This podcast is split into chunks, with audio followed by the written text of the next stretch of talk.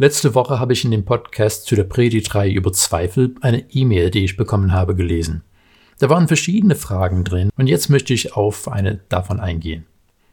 Inwieweit blockieren Zweifel mich in meiner Beziehung zu Jesus, beziehungsweise stärken sie mich letztendlich, wenn Jesus sie ausräumt? Denken wir kurz über Zweifel nach. Zweifel kommen auf, wenn wir den Eindruck haben, dass etwas nicht stimmt. Etwas, was wir hören oder lesen, stimmt mit unserem Kenntnisstand oder unseren Überzeugungen nicht überein. Je nachdem, welche uns plausibler erscheint, kommen Zweifel an dem einen oder anderen Information oder Überzeugung auf. Manchmal können die Zweifel durch weiteres Recherchieren ausgeräumt werden. Lee Strobel war ein Investigativjournalist bei der Chicago Tribune. Er war Atheist und hatte nichts für irgendeinen Glauben übrig. Seine Frau ist aber Christ geworden. Lange Zeit hat er sie einfach in ihrem Glauben gewähren lassen, aber er kam an den Punkt, an dem er dem ganzen Unsinn ein Ende setzen wollte.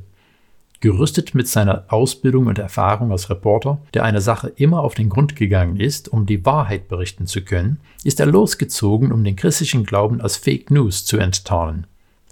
Seine Frau würde doch hoffentlich auf Tatsachen hören. Strobel sprach mit Theologen, Textforscher, Archäologen. Er besuchte verschiedene Orte, wo er Indizien und Hinweise nachgehen konnte, er war überrascht zu erfahren, dass die Textbelege für das Neue Testament nicht auf wackeligen Beinen stehen. Wir haben über 5000 Manuskripte aus der Antike, die als Beleg für die Zuverlässigkeit der Überlieferung des Neuen Testaments dienen. Willst du mal raten, wie viele Textbelege für Platon existieren, den großen griechischen Philosophen? Sieben. Diese Tatsachen und viele anderen Belege haben dazu geführt, dass Strobel ins Zweifeln gekommen ist. Allerdings musste er an seiner Skepsis zweifeln. Letztlich ist er Christ geworden, weil die Beweise für den christlichen Glauben überwältigend waren. Man kann in seinem Buch Der Fall Jesus von seiner Erfahrung und seiner Glaubensreise lesen. Aber nicht alle Zweifel lassen sich durch Recherchen oder Tatsachen beheben. Oft kommt Zweifel auf, weil Standpunkte, die wir gelernt haben, in Frage gestellt werden. Hier geht es nicht um Tatsachen, die man recherchieren kann, sondern Werte und Normen, die von Menschen sehr unterschiedlich gesehen und bewertet werden. Vielleicht hast du auch mal die Erfahrung gemacht, dass du ein Argument von jemandem gehört hast, die für dich einleuchtend erschien.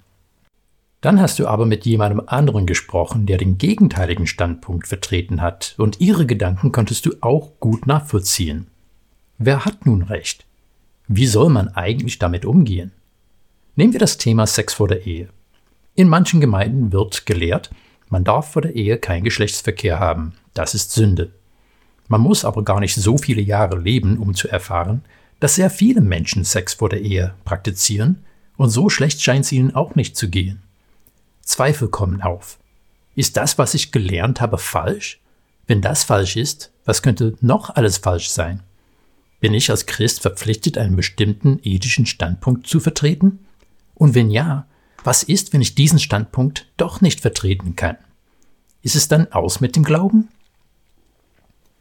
Theologisch und ethisch bin ich ganz bestimmt im konservativen Spektrum einzuordnen.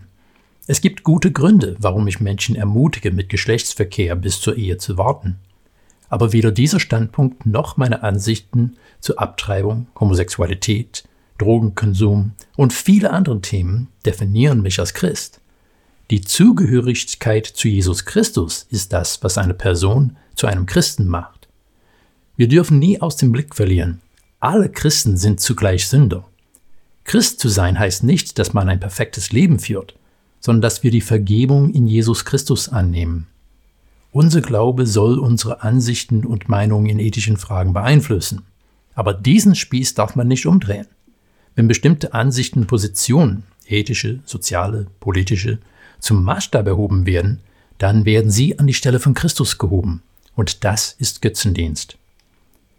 Viel schlauere Leute als ich haben ganze Bücher zu diesen Themen geschrieben, aber ich bin überzeugt, dass viele Glaubenszweifel entstehen, weil Jesus nicht mehr in der Mitte steht.